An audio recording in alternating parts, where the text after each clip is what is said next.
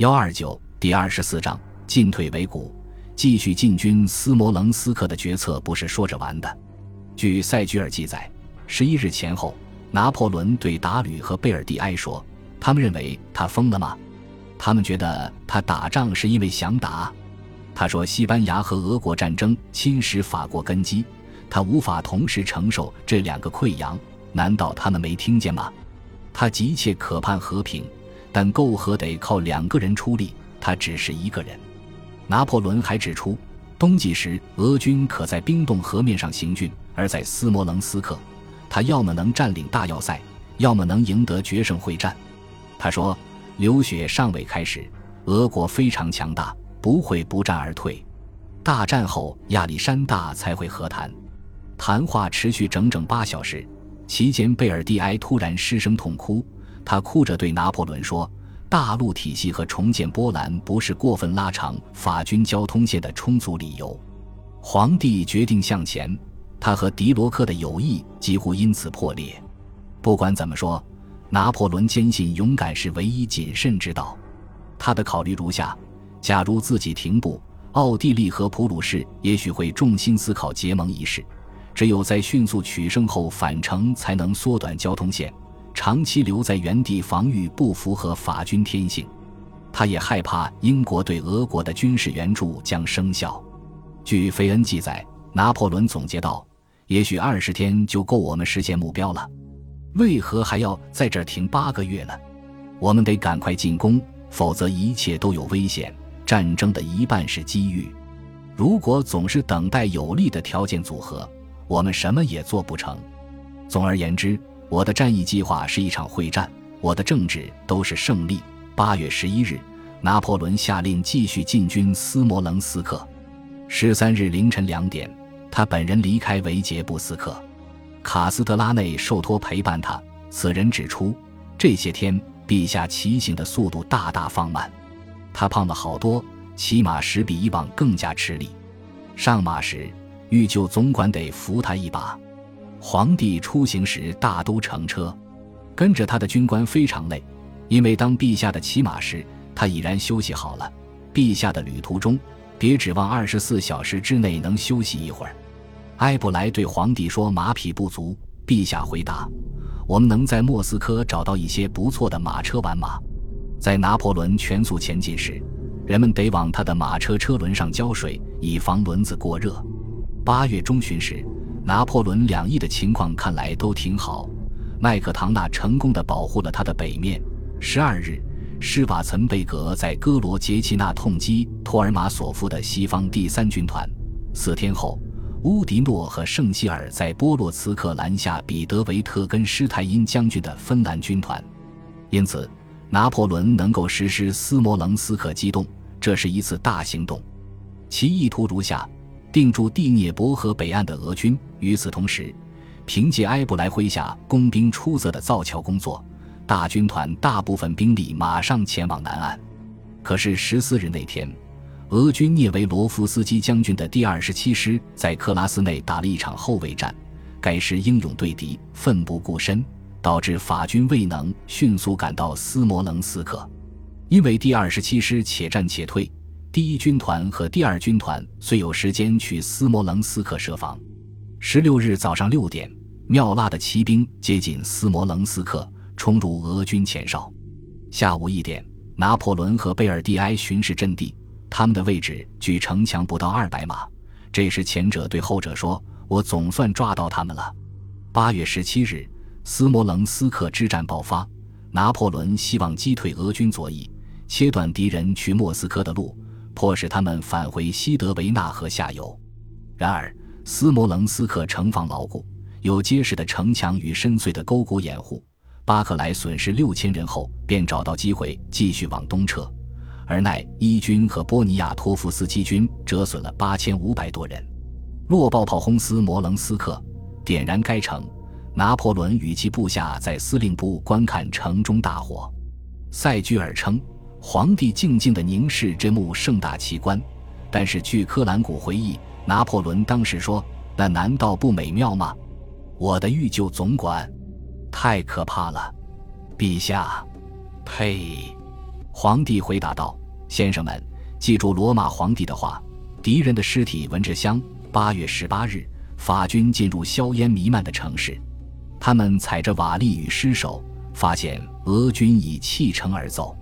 拿破仑听闻俄国人在圣彼得堡演唱感恩赞，纪念他们所谓的胜利，于是他讽刺地说：‘他们不但骗人，还骗上帝。’他检阅了战场。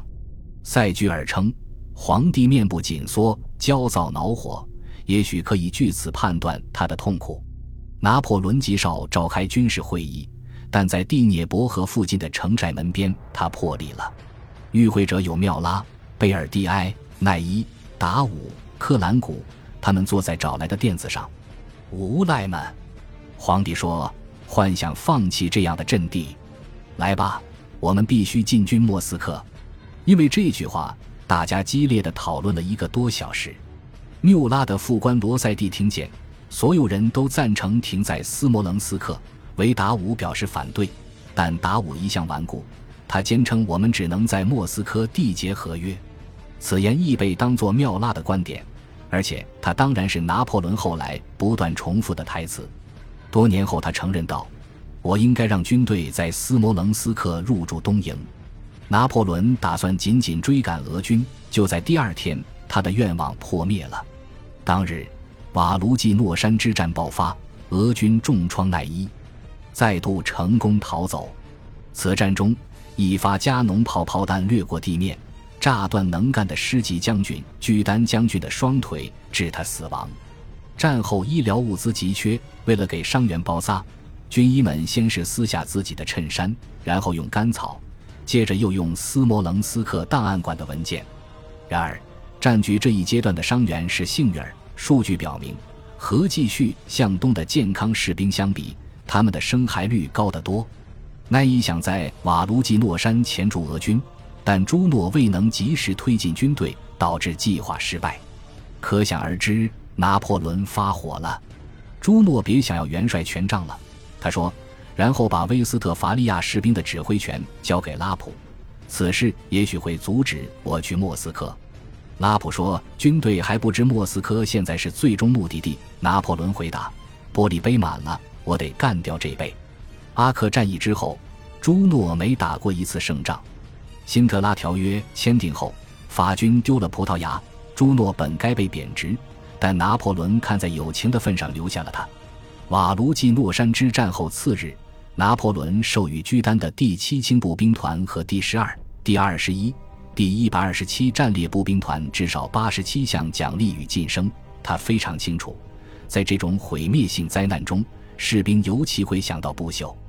居丹师身处战友与俄军士兵的尸首之间，四周是残破林木的树桩，他们脚下的大地被战士踩过，被炮弹划过，布满武器碎片。破烂制服、翻倒的马车、零落的肢体，由于疾病、饥饿、逃跑与战死，此时拿破仑的中央军团已减至十二点四万名步兵和三点二万名骑兵，另有四万人留下来保护补给路线。巴克莱再度成功逃走，撤往多罗戈布日。尽管如此，八月二十日，沙皇任命陆军元帅米哈伊尔·库图佐夫亲王接替他任总司令。库图佐夫现年六十七岁，曾在奥斯特利茨战败。拿破仑闻之欣喜，认为召他来指挥军队的条件是要他战斗。事实上，上任后头两周，库图佐夫继续退向莫斯科，并仔细搜寻立足点。他选中了莫斯科以西六十五英里处的博罗基诺村，该地正好位于莫斯科河西南岸。虽说拿破仑难以补给军队。但八月二十四日，他还是决定追赶库图佐夫。次日下午一点，拿破仑离开斯摩棱斯克。五点时，他到达多罗戈布日。圣城莫斯科是俄罗斯帝国的庄严旧都。他的确认为，库图佐夫不会一场大战没打就交出莫斯科，而大战后沙皇就得求和。于是他对部下说：“胜利就在眼前。”拿破仑进军莫斯科。强迫俄军开战，他已经转而考虑打算施加的投降条款。皇帝告诉德克雷，不管缔结什么合约，他都会设法弄来多罗戈布日地区的木材，以之为船只桅杆原料。缪拉的副官夏尔德弗拉奥从维亚基马致信母亲，说自己确信一场胜仗就能结束战争。前线将士给母亲写信时不受誓言制约，而法军高级指挥官普遍像弗拉奥一样，认为沙皇自然会求和了。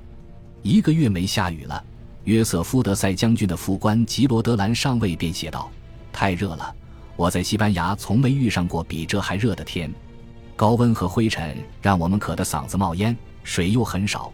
我看见有人趴在排水沟边喝马尿。他也发现，士兵第一次违抗拿破仑的命令。皇帝认为某辆私人马车是多余的奢侈品，下令烧掉它。可是他几乎才走出一百码远，人们就匆匆扑灭火焰，马车复归纵队，像之前一样平稳及时。感谢您的收听。喜欢别忘了订阅加关注，主页有更多精彩内容。